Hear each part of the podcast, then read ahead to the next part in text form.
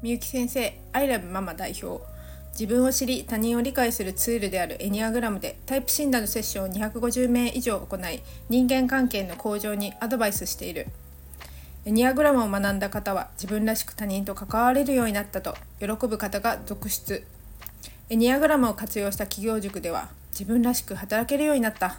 自分だけでなくご主人の臨時収入が50万入ってきた。エニアグラムを学んでから引き寄せが上手になったなど嬉しい声を多数いただいている。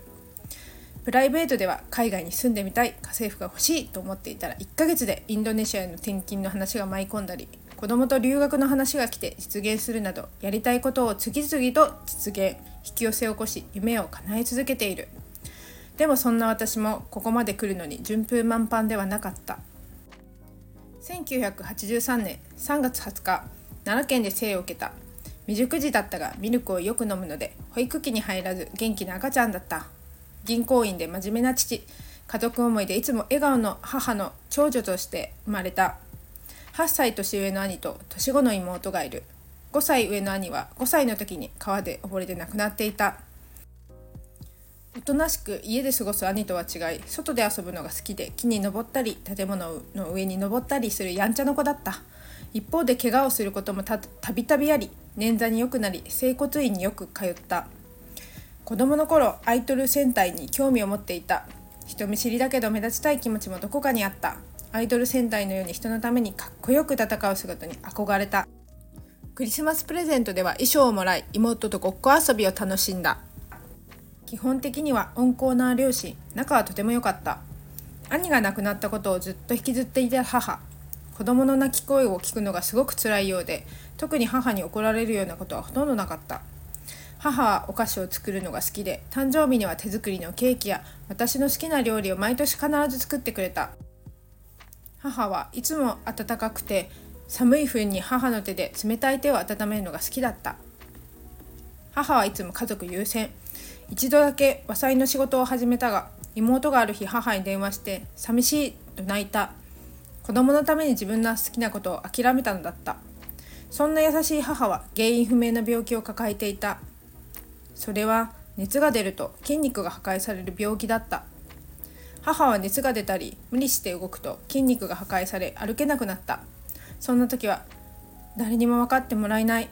K のところに早く行きたい。と兄の名前を叫んで泣いていた。どんな声をかければよいか。甘えてばかりの私もこの時ばかりはできることを手伝った。小学生の頃運動神経はよく運動能力賞をもらっていた。リレーの選手にもよく選ばれた。縄跳びも得意で学校の休み時間のために縄跳びをしていた。小学校5年生にして膝を痛めることになった。家族には頑張りすぎよと言われた。吹奏楽でチューバの少し小さい楽器の S バスというのを吹いていた。毎年あるマラソン大会は大の苦手だった。吹奏楽のおかげで肺活量が急激に増え初めて1位になってびっくりした。やんちゃな私は怪我が多く接骨院やクリニックもよく行った。患者さんのために優しく接してくれる看護師さんに憧れた。中学ではテニス部に入った。人と争うのは苦手で友達に合わせてしまい苦手な球技を選んでしまった。友達が帰ろうといえば部活に参加せず帰る。そんな中途半端な自分が嫌だった。クラスメートには恵まれクラスの中心的グループの中にいた。テストは2週間前に勉強すると決めていて勉強していた。学校の成績は優秀だった。高校受験もいつものように一生懸命やればなんとかなる。と思っていた。ところが高校受験の時に初めて挫折を味わった。私立2校のうち滑り止めの1校に落ちてしまった。公立希望だったためきたかった公立のランクを下げて受験した。完璧主義な要素がありとにかく朝から晩まで勉強すればなんとかなると思っていた。要領よくやるのは苦手で隅から隅まで詰め込んで勉強していた。外では穏やかニコニコ怒らないのに家に帰るとたまったイライラをクソババアなどと家族にぶつけていた。受験に落ちた時もこんなに勉強したのになぜ？と受け止められず家族のせいにした。行きたかった高校ではなかったが合格できたことに満足し華やかな高校生活をイメージしていた。しかし中学とは違ってクラスの中心的グループには入れなかった。どこが自分の居場所ではないモヤモヤがあった。そのフラストレーションを発散する場が高校の剣道部だった。私の中で大事な居場所になっていった。引っ込み思案な自分と目立ちたい自分と両方いた。剣道部では仲間を引っ張る自分がいた。年の離れた兄がいるのでその当時の母は同級生のお母さんよりも年が上だった。それがコンプレックスで授業参加には来ないで恥ずかしいから。三者面談では離れて歩いてお母さんだと思われたくない。と冷たく言った。母は私がひどいことを言ってもいつもと変わらずニコニコ笑って「ごめんね」と。母に申し訳ないと思う気持ちと抑えられないイライラに苦しんだ。高校1年生の時学校に電話があった。部活の顧問が「今すぐ電話に出なさい。お母さんが救急車で運ばれた」頭の中が真っ白になった。お母さんが死んだらどうしよう。と慌てて自転車をこいだ母は生まれた時から筋肉が破壊されやすい体質だったので手術はできないと言われた。集中治療室で治療は施せずただ命が助かるのを待つしかできなかった。母にはいつも甘えっぱなしで家事も一切しなかった。母が急に入院することになり父も兄も家事が全然できなかったので妹と私が全ての家事をすることに。母の大変さがよく分かった。数日後母が目を覚ました時は心の底からほっとした。お母さん生きててよかった。と病室で手を握った。母がいることのありがたさが身にしみた。あの時何もできなかった自分を悔やみお母さんの役に立ちたい。そう思って看護師の道を決意した。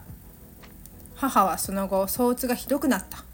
もともと家族のために何かしてあげることが好きだった。何もしてあげられない自分を責めていた。また再発したらどうしよう。背中の痛みが出るたびに命の恐怖が襲ってくるようだった。いつもニコニコしている母から笑顔が消えていった。どんな声をかけても母は不安な様子だった。家族の笑顔も少なくなっていった。公立に行ってほしいという親の要望があり千葉県内で探したが気に入る看護短大がなかった。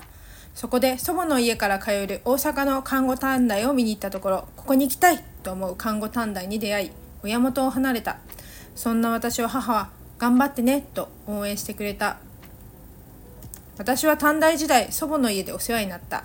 一緒に住んでいた叔父も躁うつ病を持っていた。母より程度がひどく特にそう状態になると家族は手をつけられず入退院を繰り返していた。精神疾患の薬のコントロールの難しさを知った。3年の短大生活を経て念願の国立病院の看護師になった。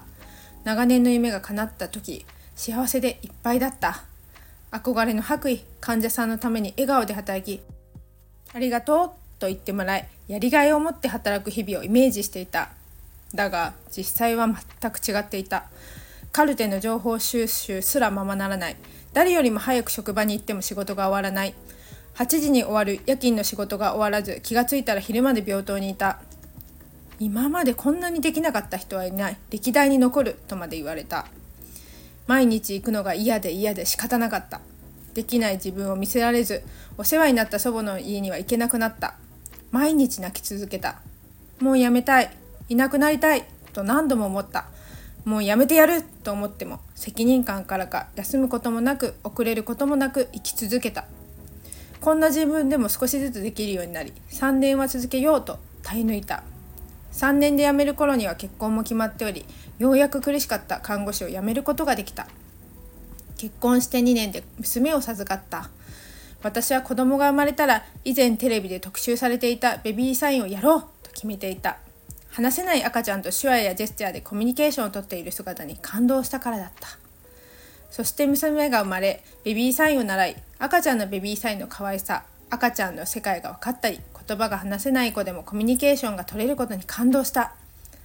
ベビーサインができるようになるまでは泣いてる理由が何なのか分からず一緒に泣いた日もあった。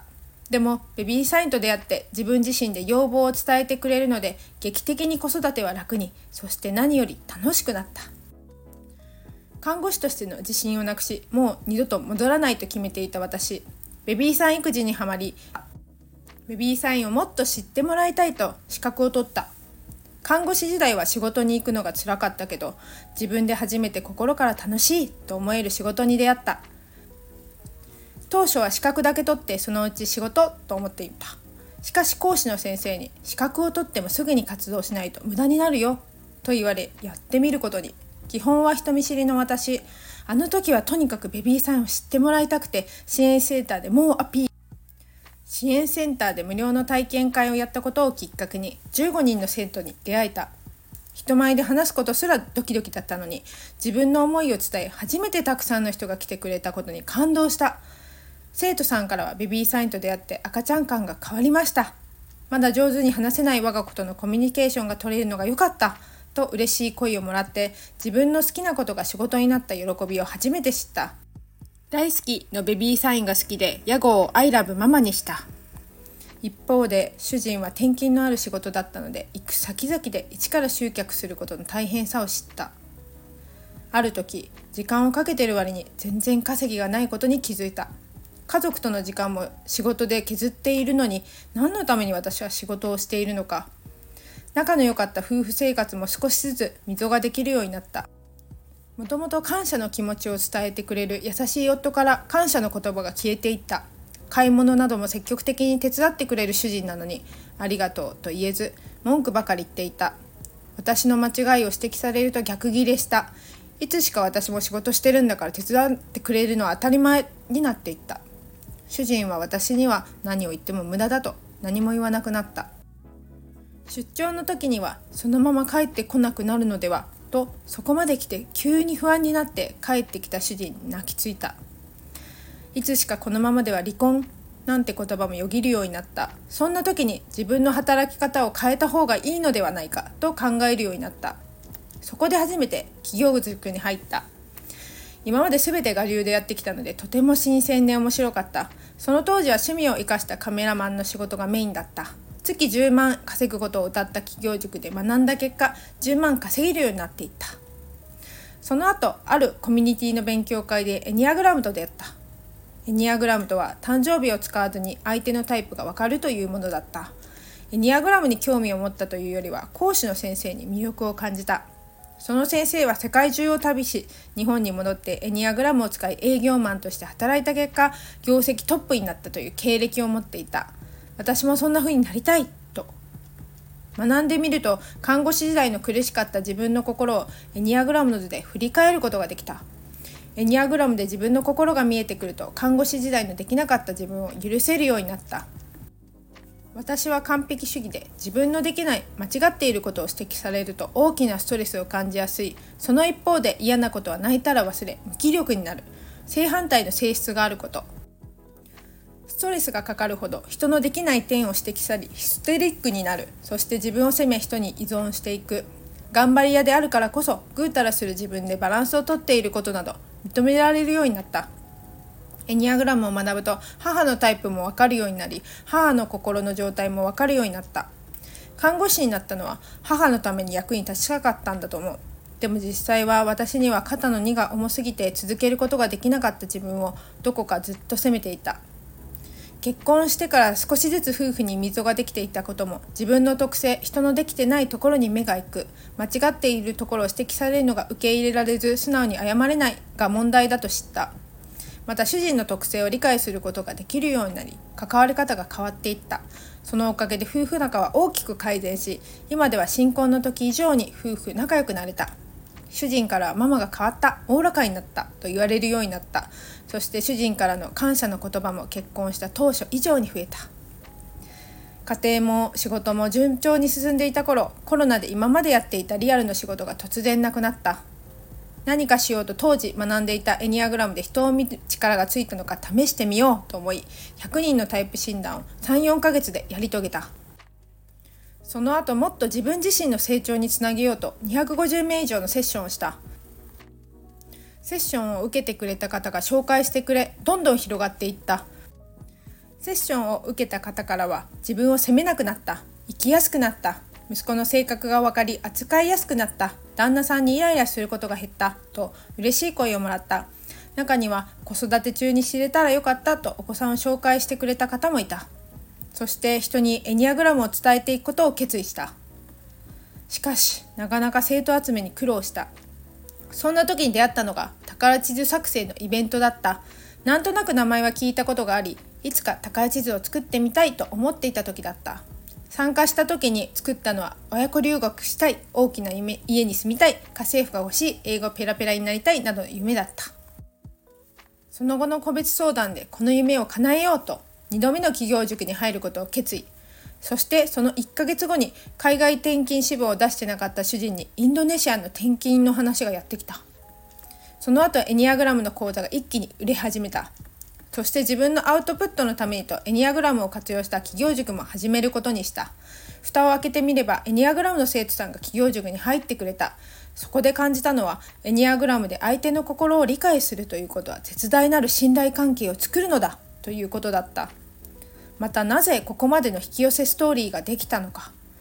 エニアグラムで自分のストレスサインに気づく力がつき自分の心を整えるのが上手になったこと。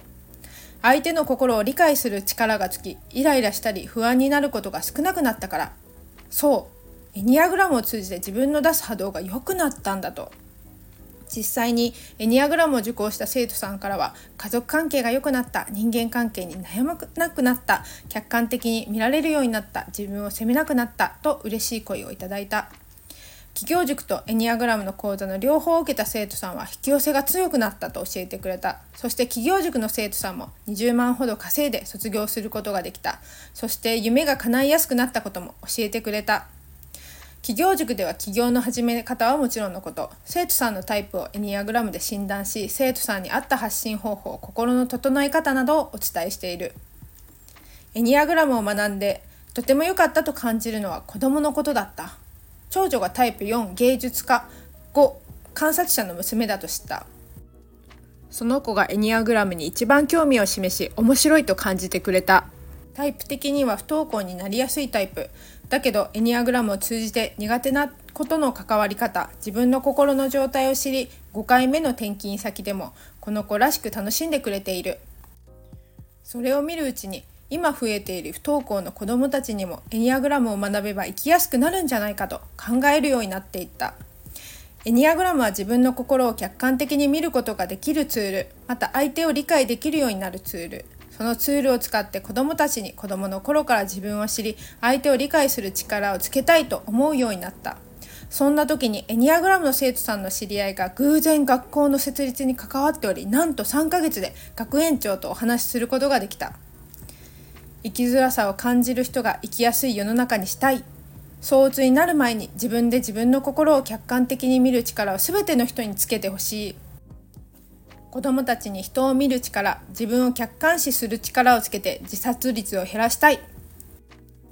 エニアグラムをお母さんが子供に伝えるのが当たり前の世の中にしたい。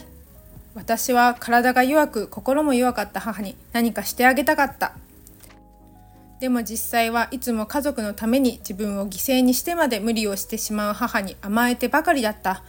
そういう母のようなお母さんは世の中にたくさんいる。母のようにやりたいことを家族のため転勤のために諦めてしまう女性をサポートしたい。お母さん自身が自分の好きなことを仕事にしたり自分の気持ちを大事にすれば幸せな家庭は増えていく。家庭が安定すれば子どもたちの心も安定しいじめはなくなり未来は必ず明るくなる。子どもの頃から人を見る力をエニアグラムで育てたいと建設中の学校とのプロジェクトも推進している。子どもたちやたくさんのお母さんを笑顔にするために日々活動している。